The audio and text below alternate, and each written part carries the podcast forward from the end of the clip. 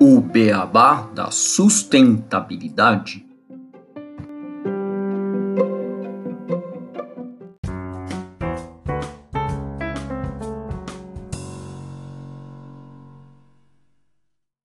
Bem-vindos ao episódio 11 do podcast BA da Sustentabilidade Resíduos Sustentáveis em um Mundo de Alimentação por Entregas. Eu sou Gustavo Soares, administrador e pós-graduado em Gestão de Sustentabilidade, e estou aqui com o Renato Gatti, engenheiro de materiais e pós-graduado em Gestão Estratégica de Sustentabilidade, e hoje nós temos como convidado o Alexandre Lima, que é gestor público de formação, profissional e amante da área de sustentabilidade, ele atua há 10 anos no setor de responsabilidade social e sustentabilidade em empresas e no terceiro setor. Há dois anos ele atua no time de soluções sustentáveis do iFood e em julho ele vai começar um novo projeto, um grande desafio na sua vida, vai ser pai. Tudo bem? Renato, parabéns, Alexandre, como vocês estão? Tudo bom, Gustavo? Oi, Alexandre. Parabéns pelo novo desafio e bem-vindo ao podcast O Beabá da Sustentabilidade. Fala aí, galera. Tudo bem? Boa noite. Fala, Renato. Fala, Gustavo. Boa noite, bom dia, boa tarde para quem estiver ouvindo aí em qualquer momento. Obrigado aí pelas felicitações, pelas mensagens de apoio. Realmente é um desafio diferente, novo na minha vida. A gente está super animado. E esse vai ser, sem dúvida, o maior desafio nesses 10 e talvez na minha vida toda. Afinal, esse é uma escolha que a gente faz que, que muda a vida. Trabalho a gente tem, a gente ama, às vezes a gente troca, enfim, mas é um desafio que estou super preparado e animado para o que virá. E bora falar aí, gente, sobre sustentabilidade e delivery.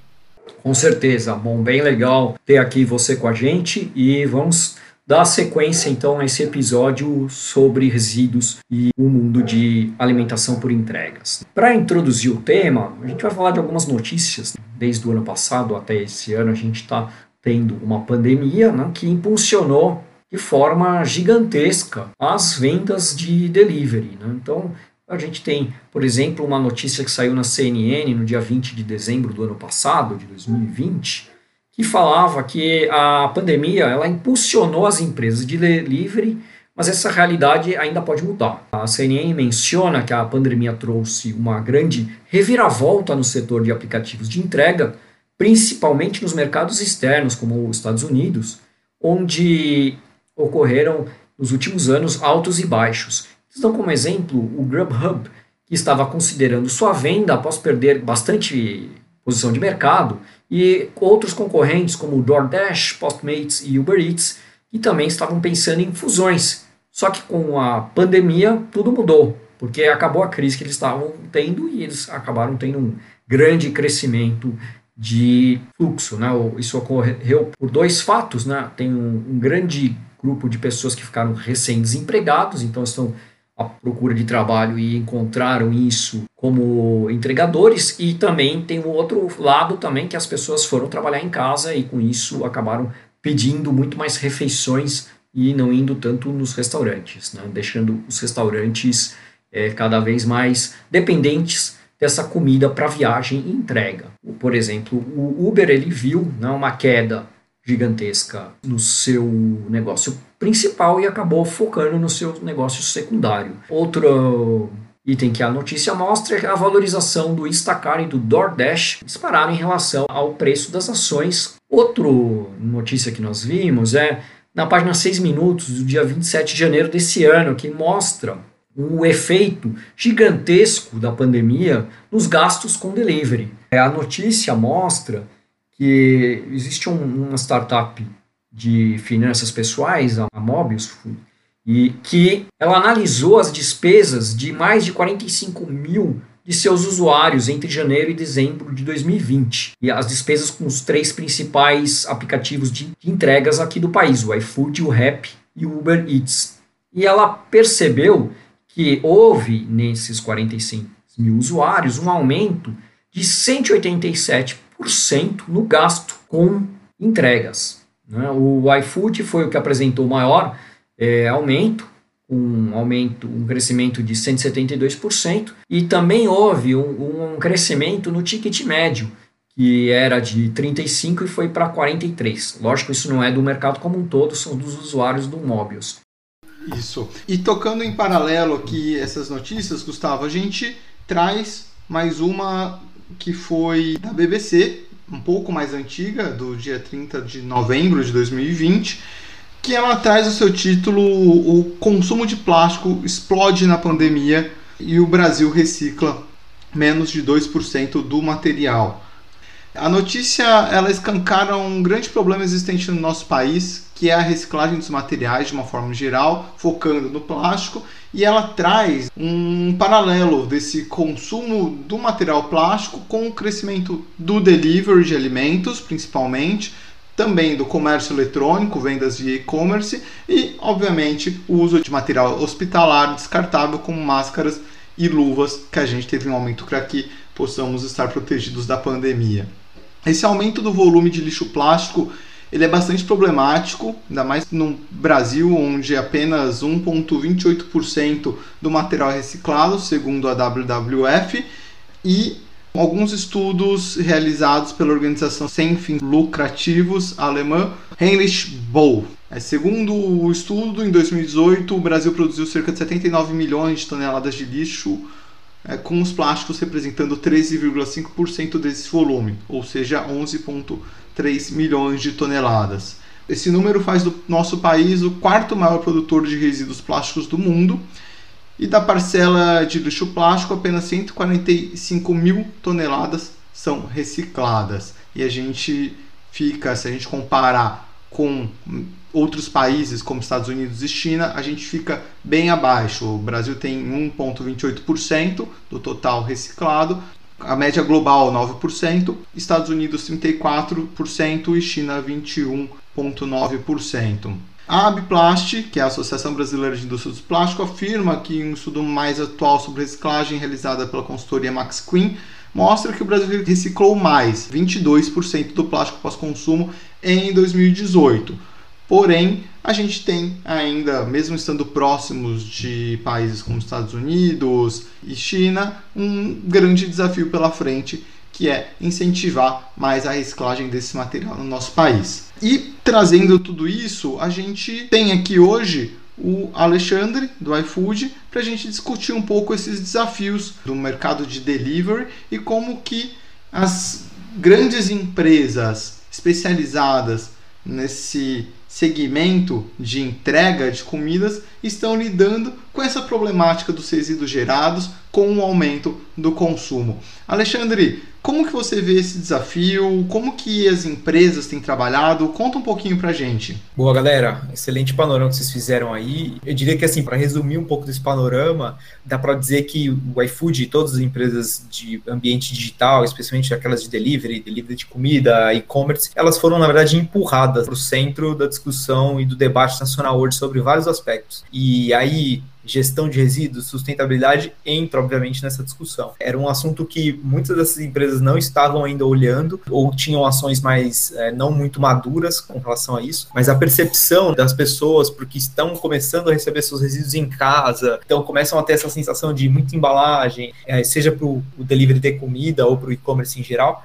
Enfim, foi claro, isso apareceu para todo mundo, literalmente, nas nossas casas, e colocou essas empresas no centro do debate, como eu falei. Só para vocês terem uma ideia, Aí a discussão sobre como cada empresa atua e o papel de cada uma delas, a gente tem uh, um exemplo disso numa pesquisa sobre reputação de empresas. Acho que mais ou menos um mês atrás, a Merco, que é uma, um instituto que faz um monitor empresarial de reputação corporativa, e anualmente né, eles fazem um estudo sobre reputação das empresas. E, por exemplo, a iFood foi uma das empresas que, nesse período aí, de um ano para cá, ela literalmente pulou, assim, a gente saiu lá da sei lá, posição 98 do ano passado para 38, uma coisa assim esse ano. Isso, na verdade, reforça exatamente essa lógica do tipo, a responsabilidade aumenta em vários aspectos, não só na responsabilidade de, abastecer as pessoas com alimentos, entregas, e-commerce em geral, mas a responsabilidade sobre a gestão dos seus passivos sociais e ambientais. Então, assim, é, a partir desse contexto aí que você perguntou, como é que o mercado de delivery vem trabalhando isso, hoje iFood como líder nesse setor no Brasil, a gente essencialmente olha esse, esse desafio de resíduos em duas frentes, muito bem claras. Uma fala sobre plástico e resíduos e reciclagem, né, como o iFood vai entrar nesse mercado olhando muito um aspecto de eliminação, substituição do plástico quando necessário e muito estímulo à reciclagem no Brasil. E, por outro, um olhar de emissão, de mudanças climáticas, uma agenda global é, que já acontece há muito tempo, que ganhou força nesses últimos tempos com mudanças políticas aí no mundo e que cada vez mais as empresas de, de entrega, como eu falei, vão para o centro dessa discussão e passam também a se responsabilizar sobre essa gestão desses materiais, esses resíduos, sejam eles resíduos como gases de efeito estufa, sejam eles resíduos plásticos, como, como é o caso do delivery.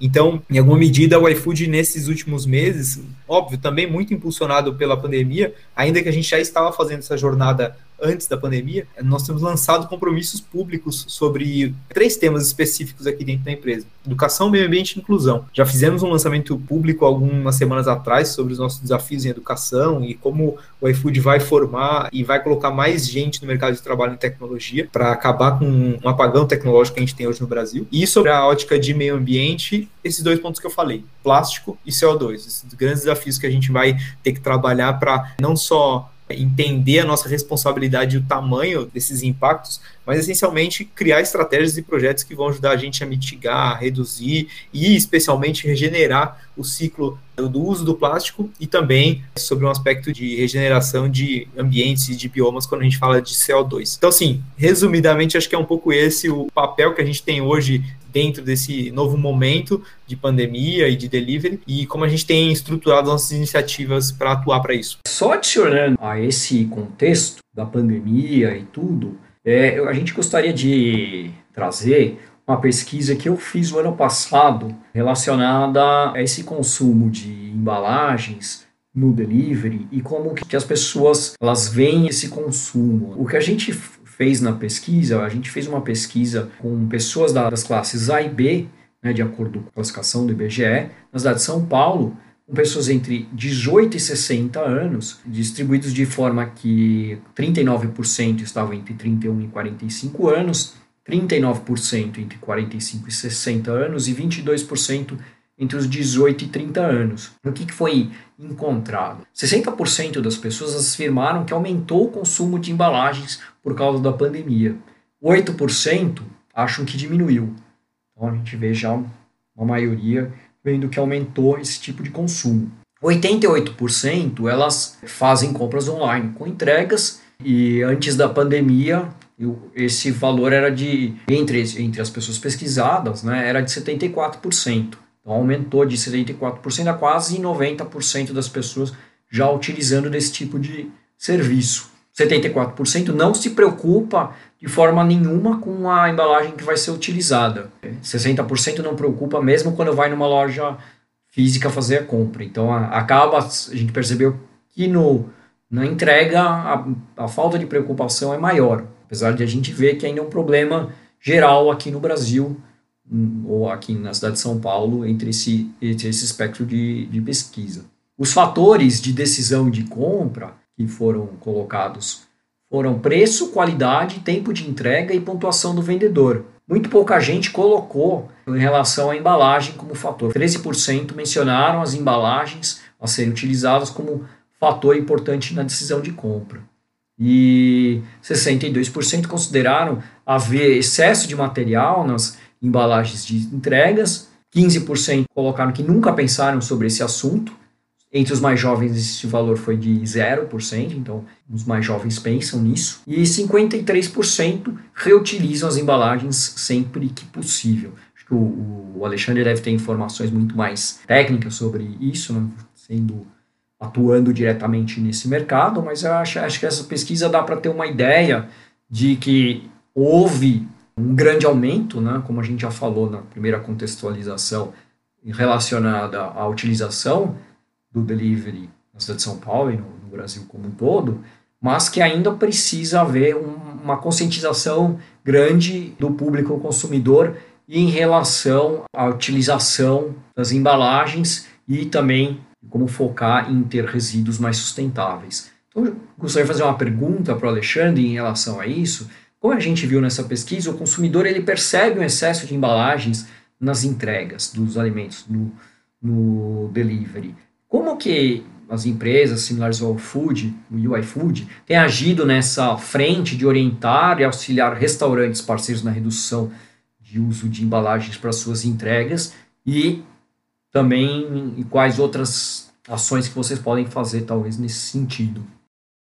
Bom, Gustavo, legal. Acho que assim, esse, esse talvez seja um dos principais desafios que a gente tem aqui dentro do delivery, que ele fala muito sobre mudança de hábito, porque no final das contas a gente está falando de um restaurante que ele tem seus desafios ali financeiros, de operação, de montagem de prato, de restaurante, de cozinha, e, e, ele ainda vai ter que colocar um novo componente aí, que é como ele se torna mais sustentável, como ele gera menos plástico, como ele continua sendo conveniente, né, oferecendo conveniência para as pessoas sem necessariamente oferecer uma montanha de plástico. Então, aqui é uma mudança que diz muito respeito à forma pela qual é, as pessoas tomam escolhas de compra, mas também muito como elas enxergam questões de hábito, de oferecer os seus produtos, ou combinando conveniência com geração de resíduos. Mas, essencialmente, o iFood ele tem olhado muito para esse desafio com três grandes olhares. assim. É, o primeiro é, a gente precisa reduzir o volume de plástico desnecessário no delivery. E a gente está falando aqui muito sobre aquela percepção do talherzinho a mais, do saquinho que veio com guardanapo plástico, com um sachê desnecessário. São coisas que são pequenas, mas na percepção coletiva e todo mundo recebe, ele se torna grande. E a gente tem feito já, por exemplo, uma solução que em breve, acho que nos próximos meses, vai ser escalada para todos os restaurantes do Brasil, que é uma, feature, né, uma solução ali no cardápio do restaurante, que a gente automatiza uma pergunta sobre a necessidade ou não de talheres plásticos. É, eu, Só... eu já recebi várias vezes essa pergunta. Você já recebeu no iFood? Já.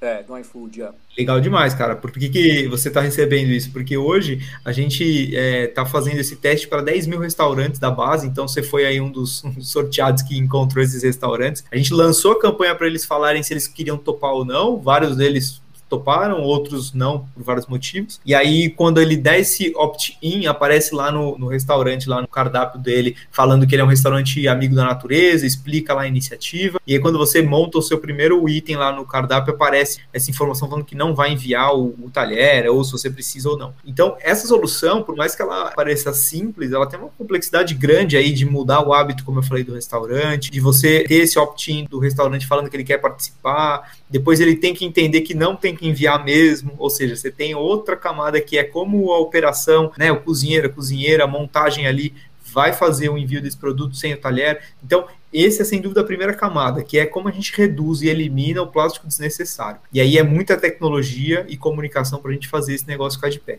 além de outras ideias que vão vir com certeza com o passar do tempo, como engajamento, bonificação de restaurante de consumidor que faz escolha para não receber com talher, enfim, várias outras alavancas para isso. A outra camada é uma camada de substituição. A segunda camada disso é sobre substituição. E aí a substituição é cara, eu preciso continuar usando materiais, seja embalagens primárias ou secundárias, mas o iFood gostaria muito e quer incentivar que os restaurantes façam escolhas menos, diria, agressivas ao meio ambiente. Isso significa basicamente como a gente atua com menos plástico. E aí tem uma série de outras iniciativas que começam a compor essa substituição que é, por exemplo, desde o oferecimento de fornecedores e produtos isentos de plástico, em embalagens primárias, em talheres, em embalagens secundárias. Quando eu falo em embalagens secundárias, pensem aqui naquelas sacolinhas que vem ali levando o nosso pedido. Então, a gente tem uma seção dentro do iFood Shop de embalagens sustentáveis. O iFood Shop é o nosso marketplace de embalagens de insumos. Lá nós criamos faz um tempo já uma seção de itens sustentáveis esse é um trabalho, tipo, always on, assim, de trazer novos fornecedores, trazer novos SKUs, para que cada vez mais o restaurante tenha opção de quantidade, de preço também, que ele possa escolher produtos isentos de plástico, ou até com menos percentuais de plástico na sua composição, que já é uma evolução super importante para os restaurantes. Então, a agenda de substituição passa muito por isso. O iFood Shop estimulando, oferecendo boas opções com bons preços para que os parceiros possam fazer essa escolha por exemplo, a trocar um bowl que ele mandaria de plástico por um bowl de papel, por exemplo, que tem as mesmas condições funcionais de enviar o seu alimento em boas condições. É, além disso, tem várias outras iniciativas que a gente já tem organizado para colocar dentro desse roadmap de soluções. Por exemplo, uma parceria que a gente está fazendo com uma grande empresa do setor de papel e celulose aqui do Brasil. A ideia é como é que a gente diminui essa cadeia, como é que a gente aproxima a indústria que produz já materiais isentos de plástico especialmente de papel, com P&D, com soluções inovadoras para isso. E a gente move esse canhão dessas indústrias para o mercado de delivery, que por mais que seja um mercado bastante pulverizado pelo Brasil, o iFood sabe fazer uma coisa boa, que é isso, que é agregar demanda. Como é que eu agrego milhares de restaurantes procurando demanda por embalagens isentas de plástico, por exemplo, de papel. Então, a gente vai colocar de pé essa parceria em breve, é um trabalho super legal de, do iFood, uma gigante, líder no setor, e uma outra empresa do mercado de, de papel celulose. Outra iniciativa que a gente vai fazer nos próximos meses, a gente vai fazer um workshop sobre embalagens sustentáveis, ou seja, a gente, em muitas conversas com restaurantes, a gente ouviu muito sobre não conheço sobre esses materiais, não tenho confiança, não sei se o papel vai rasgar. Ou seja, existe falta de informação. E a gente falou, a gente precisa entrar nesse mercado falando e posicionando o iFood, outras empresas que queiram entrar junto com a gente nesse, nesses grandes workshops, nesses grandes momentos de formação de conteúdo para os parceiros. Então, essa segunda camada que eu falei de substituição, ela tem uma série de iniciativas que tem hoje o iFood Shop como grande vitrine virtual, que mostram essas embalagens, mas a gente precisa ativar várias outras subcategorias aí dentro: sensibilização, comunicação, preço, frete acessível para entrega desses produtos. E a terceira frente que a gente é, vai colocar aí, vai incentivar, é investir em soluções nacionais de produtores de embalagem isentas de plástico. Por que, que eu digo nacionais? Porque hoje esse mercado ele é muito dependente de produtos importados. Você tem excelentes soluções que já funcionam na China, na Ásia, na Europa, de produtos feitos de cana, de amido de milho, muitos deles 100% né, free plastic, é, ou com percentuais muito pequenas de plástico para sua composição, e o mercado brasileiro é incipiente. A gente hoje talvez tenha um grande fornecedor que trabalha com mandioca, que é um bom, um bom parceiro, que já está inclusive no nosso iFood Shop, só que ele não tem escala, né? Não é um cara que entrega para o Brasil inteiro, ele não está em todos os deliveries, né? Não é amplamente conhecido. E aí o olhar é como é que o iFood pode entrar como um parceiro, seja investindo dinheiro mesmo em P&D em estimular a escala desse cara, ou mesmo é, colocando o recurso de interlocução, né, de interligação falando, olha, eu tenho aqui uma cadeia de quase dos, mais de 250 mil restaurantes, e aqui eu tenho bons fornecedores que conseguem entregar produtos de qualidade isentos de plástico. Então é isso, resumidamente, um pouco da jornada que a gente tem olhado para como as empresas, como a gente tem agido para apoiar os restaurantes nesse momento. Redução, substituição e muito investimento em PD para que esses produtos sejam cada vez mais acessíveis financeiramente para os parceiros. Bacana, Alexandre. Muito legal essa atuação de vocês com os restaurantes parceiros. Eu não conhecia o, o iFood Shops, não sabia dessa plataforma, bem interessante. E agora eu queria fazer uma pergunta voltada para o consumidor. A gente sabe que menos de 5% do resíduo sólido urbano no Brasil vai de fato para a reciclagem, é um volume muito baixo, a maior parte ainda vai para aterros e infelizmente de chão a céu aberto. E a gente também tem um dado que, inclusive, a matéria da BBC que eu citei traz, que 75% dos brasileiros eles não separam os recicláveis, mais de dois terços da população não fazem nem ideia o que, que é essa coleta seletiva, como proceder de forma correta. E, infelizmente, para vocês, apesar de vocês não serem os donos da embalagem, são os restaurantes, vocês estão dando esse apoio, muitas vezes o consumidor né, que recebe a embalagem acaba culpando a empresa de delivery, o iFood, como responsável por aquela embalagem que o consumidor está recebendo. Então, como que essa empresa de delivery, de uma forma geral, o iFood também mais especificamente, tem se posicionado para levar esse engajamento para o consumidor e talvez tentar mudar essa realidade da reciclagem e da melhor gestão interna dos resíduos em casa das pessoas. Boa, é verdade. Esse conceito, acho que ele, ele bebe um pouco naquela fonte do conceito europeu de responsabilidade ampliada, porque no final das contas é isso que você falou.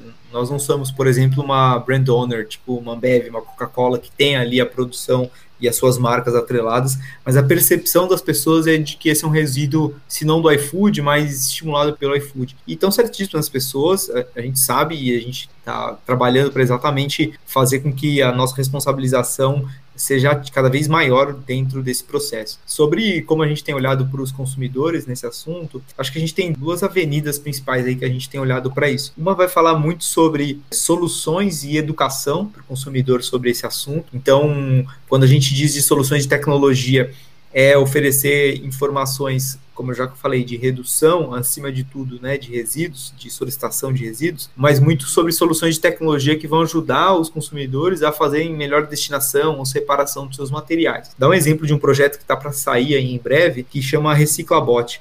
Nós construímos junto com uma empresa do grupo Móvel, Móvel é a holding do, do, iFood, tem outras empresas de tecnologia lá dentro. Nós construímos com eles um chatbot de WhatsApp que, que você bate um QR Code e você vai para uma conversa de WhatsApp com esse Reciclabot, que você tem informações de o que, que, é reciclável ou não, como triar as coisas, quais são os bons sites para você saber sobre destinação correta, reciclagem. O nosso desafio agora, dado que esse bot já está montado, é como é que eu dissemino esse bot para cada vez mais pessoas no nosso ecossistema. Vou dar um exemplo do que a gente está fazendo e deve sair isso em breve. A gente deve colocar esse QR Code nas sacolas, aquelas sacolinhas que todo mundo recebe, famosas, né, de, de papel craft com a marca iFood, que os restaurantes compram, com aquele QR Code naquele canto, falando assim, como se fosse uma brincadeira, né? Essa sacola é ou não é reciclável?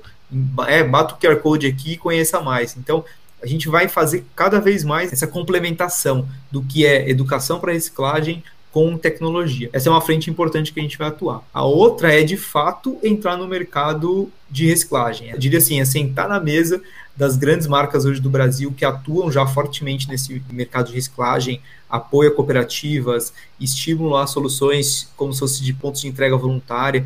O iFood não faz bem hoje isso ainda. A gente vai fazer muito nesses próximos anos para isso. E nosso racional é o que, que, a gente gera, né? A gente tem uma estimativa de geração de itens plásticos do delivery, contas que fizemos aqui, com apoio de uma consultoria dessas Big Four. A gente vai olhar aquele número e falar assim: beleza, a gente tem que fazer no mínimo a redução disso tudo. O que a gente não conseguir reduzir, a gente tem que incentivar a reciclagem, apoiando cooperativa, ampliar a capacidade de coleta, criando soluções de, por exemplo, pontos de entrega voluntária. Como eu falei, a gente tem que sentar na mesa dessas grandes empresas, empresas que já fazem grandes trabalhos, e as pessoas têm que olhar o iFood e entender que, de fato, a gente está atuando proativamente para isso. Então, isso ainda não está pronto, são projetos que em breve vão sair, ainda esse ano, provavelmente esse semestre de 2021, que vão colocar o iFood como um, um grande apoiador do mercado de reciclagem hoje no Brasil. Ainda que 80% dos resíduos de delivery, acho que o próprio Gustavo citou isso na introdução, não são reciclados, por vários motivos.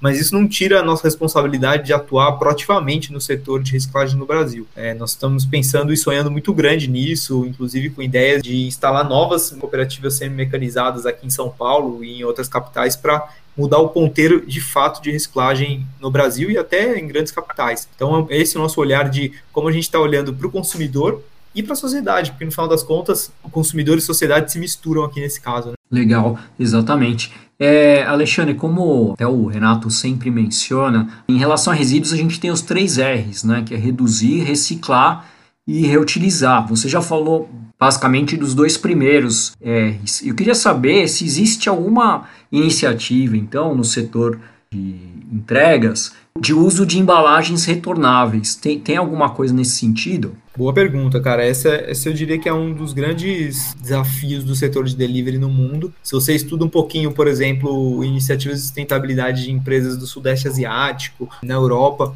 você já vê algumas iniciativas de startups, principalmente é, atuando nessa linha de embalagens retornáveis. E aqui no Brasil a gente não colocou ainda para rodar nenhuma iniciativa escalada ligado a embalagens retornáveis. O que a gente tem feito é conversado muito com duas startups que já fazem um trabalho bem interessante ligados a embalagens retornáveis, não só para o delivery, mas para o restaurante, essencialmente. Elas até atendem alguns restaurantes tanto em São Paulo quanto em BH e no Rio de Janeiro, oferecendo solução de retorno dessas embalagens. Por que eu digo que eu acho que esse é um dos grandes é, alavancas de mudança para o delivery? É uma solução extremamente complexa, tem várias camadas aí que a gente tem que falar e vou trazer um pouquinho delas, mas essencialmente as pessoas lembram do delivery e pensam no serviço de logística. Pensa lá no entregador, levando a comida. Então é muito natural que as pessoas pensem, pô, por que, que essa embalagem não retorna para o restaurante e pode ser limpa? Então tem aqui um imaginário popular que é muito comum as pessoas imaginarem iFood e grandes empresas de delivery atuando nesse mercado. A minha visão é, sim, faremos isso. Eu diria que não agora. E por que, que eu digo isso? Porque eu acho que esse mercado ainda é imaturo. Em quem está fazendo isso está fazendo bem, mas em escala muito, muito pequena. Uma empresa como a nossa, a gente precisa encontrar soluções que são escaláveis para fazer isso. Então, o que a gente tem feito é acompanhar de perto essas startups, oferecer algum tipo de apoio ali de conexão, alguma gamificação com cupom para ajudar esse cliente a retornar com essa embalagem e aí a gente provar se esse negócio para em pé ou não, se esse modelo de negócio para em pé ou não. Essa é uma das vertentes que a gente tem atuado para experimentar isso. E a outra é entender como o mercado de, de vigilância sanitária aceita esse processo hoje no país. É, sendo bem claro, a Coca, por exemplo, teve muito trabalho com a Anvisa para formalizar todo o seu processo de invase das embalagens retornáveis. Então, fazer um processo de que você usa uma embalagem e devolve, ela é higienizada e volta para uso, ela tem assim um, um desejo, um espírito muito legal de sustentabilidade, mas ela tem sobre a ótica de questões legais e sanitárias alguns riscos ainda inerentes a esse processo. Então,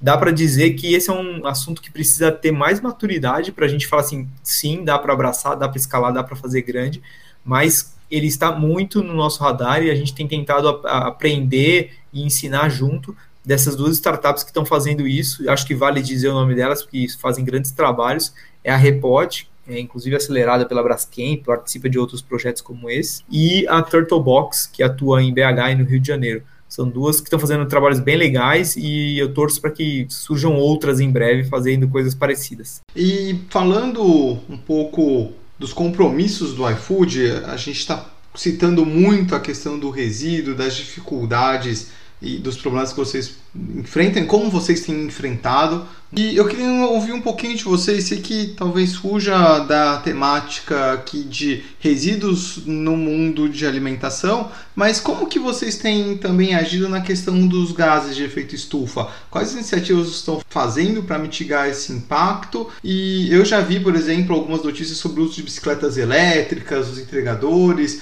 Conta um pouquinho mais o que, que vocês estão fazendo aí de iniciativa. Legal, é, esse assunto de como a gente tem atuado dentro do mercado de logística com entregadores, incentivo a modais limpos, é um mundo à parte, assim. É, Para você ter uma ideia, a gente começou a fazer um projeto pequenininho lá em 2019, que hoje já está gigante, que a gente chama de Já Fui Bag, que a gente oferece logística reversa para as bags dos entregadores, aquelas mochilas térmicas. E foi um projeto que, cara, a galera adorou e falou, pô, que legal, que dá para dar a destinação correta, que são materiais complexos, né, de reciclagem, a bag, isopor, tecido. A gente agora, inclusive, está criando novos produtos com esses tecidos, mas ele, na verdade, mostrou um desafio que é maior, que é assim, esse ambiente de logística, de entregas, ele tem outros desafios para serem destravados. E esse de emissão de gás de efeito estufa foi um deles, né? A gente olhou para ele, especialmente no segundo semestre do ano passado, e falou: a gente precisa fazer com que o iFood seja grande nesse assunto também, não só pela relevância que a gente vem tomando como líder do setor, mas porque essa é uma agenda global, no final das contas. As pessoas, elas podem não, não sentir a percepção direta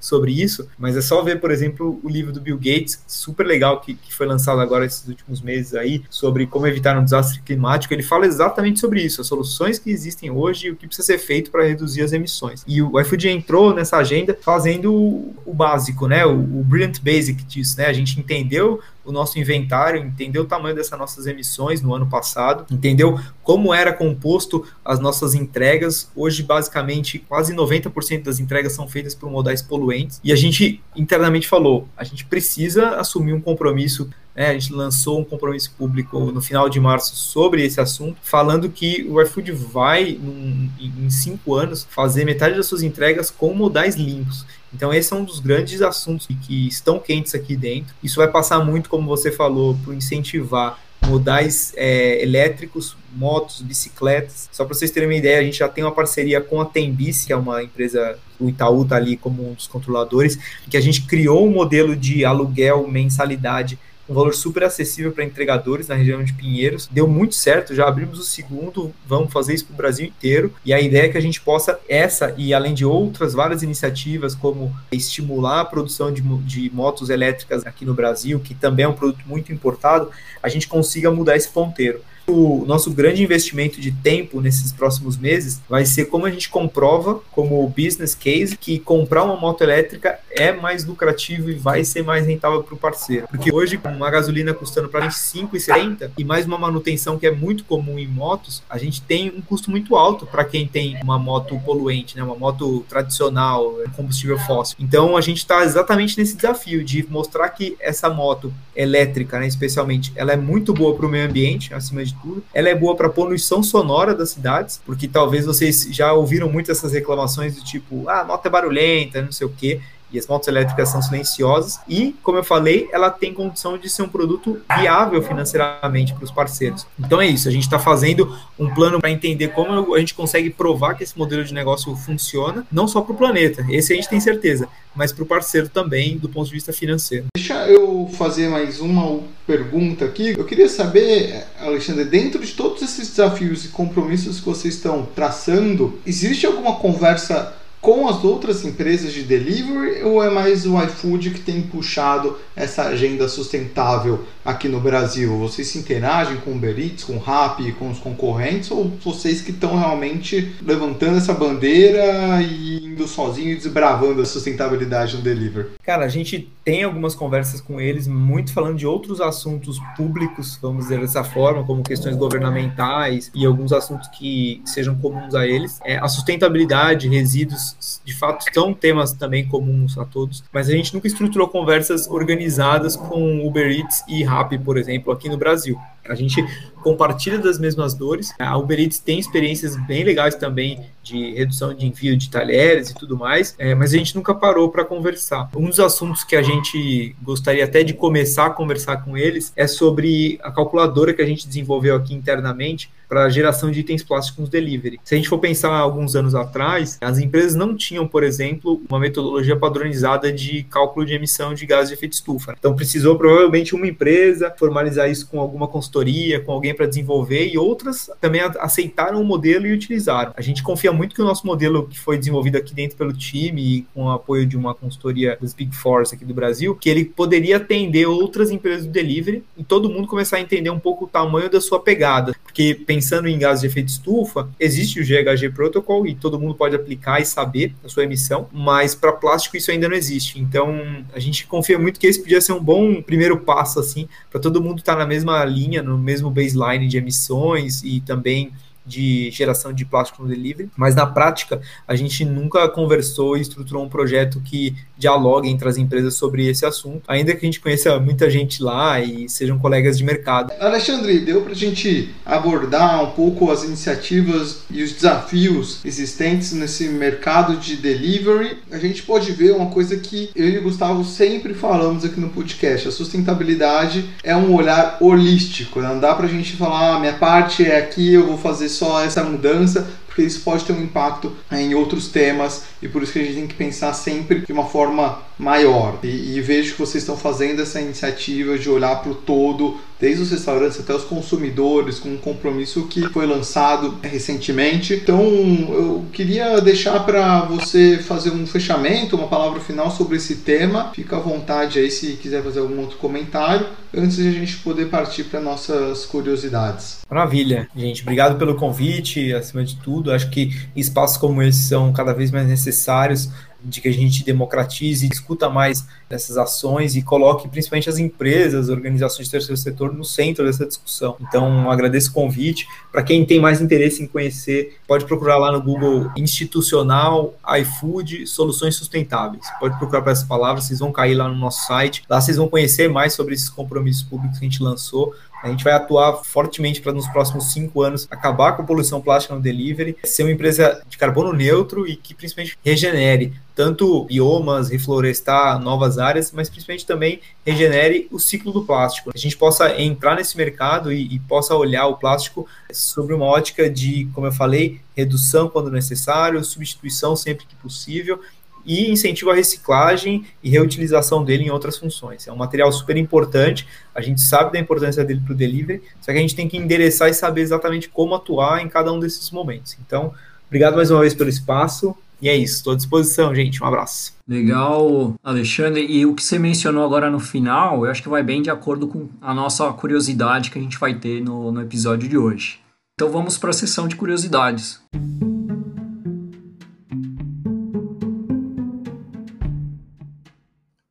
curiosidades.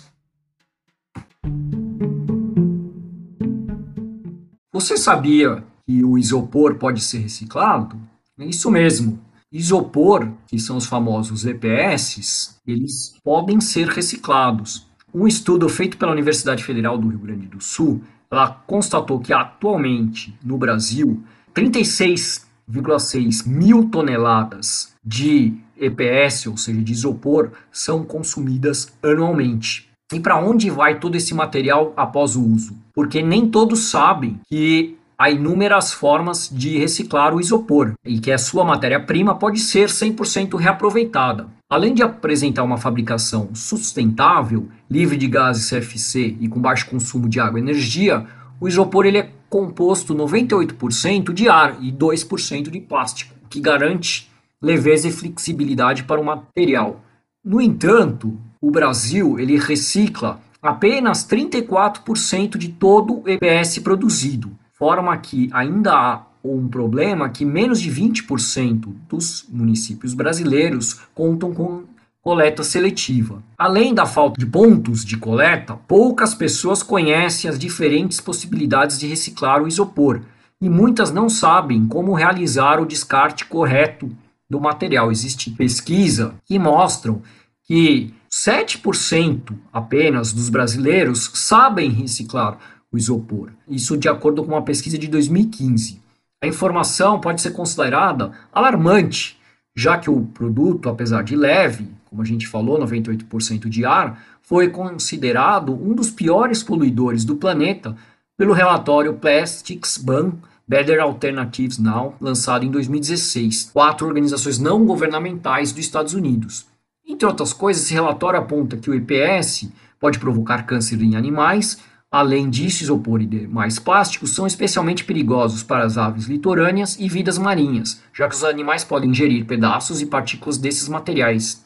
E daí existe a grande necessidade de reciclar e reaproveitar o poliestireno expandido em vez de descartá-lo na natureza. E quais são as formas de reciclar o EPS? Existem algumas formas de reciclar, que são a reciclagem mecânica, que é a mais comum de todas, onde o material, depois de separado e limpo, passa por processo de retirada do gás, fazendo com que restem apenas flocos. Depois ele é derretido e granulado e volta a ser matéria-prima para ser utilizada na produção de variados tipos de produtos. Outra reciclagem é energética, que é um método que usa o poliestireno expandido para recuperação de energia, já que o material possui alto poder calorífico. Também tem a reciclagem química, onde o plástico é reutilizado para a fabricação de óleos e gases. E como e onde reciclar o isopor é a grande pergunta. Aqui na cidade de São Paulo, por exemplo, é possível descartar essas embalagens nos pontos de entrega voluntária monitorado, os PEV-M. Atualmente só tem um que é localizado na entrada da Câmara Municipal de São Paulo. No país existem hoje em dia aproximadamente 1.200 pontos de coleta de isopor. Ou seja, ainda temos muito que melhorar. Vale lembrar que para o EPS ser reciclado ele precisa estar limpo na hora do descarte. É, a conscientização é sempre a melhor opção para que a sociedade faça escolhas cada vez mais sustentáveis. E por isso nós estamos demonstrando né, essa possibilidade de, de reciclarmos o isopor, o EPS, de forma a termos reduzido o impacto socioambiental deste material. Bom, então vamos encerrando esse episódio. Novamente a gente agradece ao Alexandre pela participação, né, ouvinte. Até a próxima. Obrigado a todos os ouvintes. Nos sigam nas redes sociais, Instagram, Facebook, Twitter e até o nosso próximo episódio. Valeu, galera. Obrigado.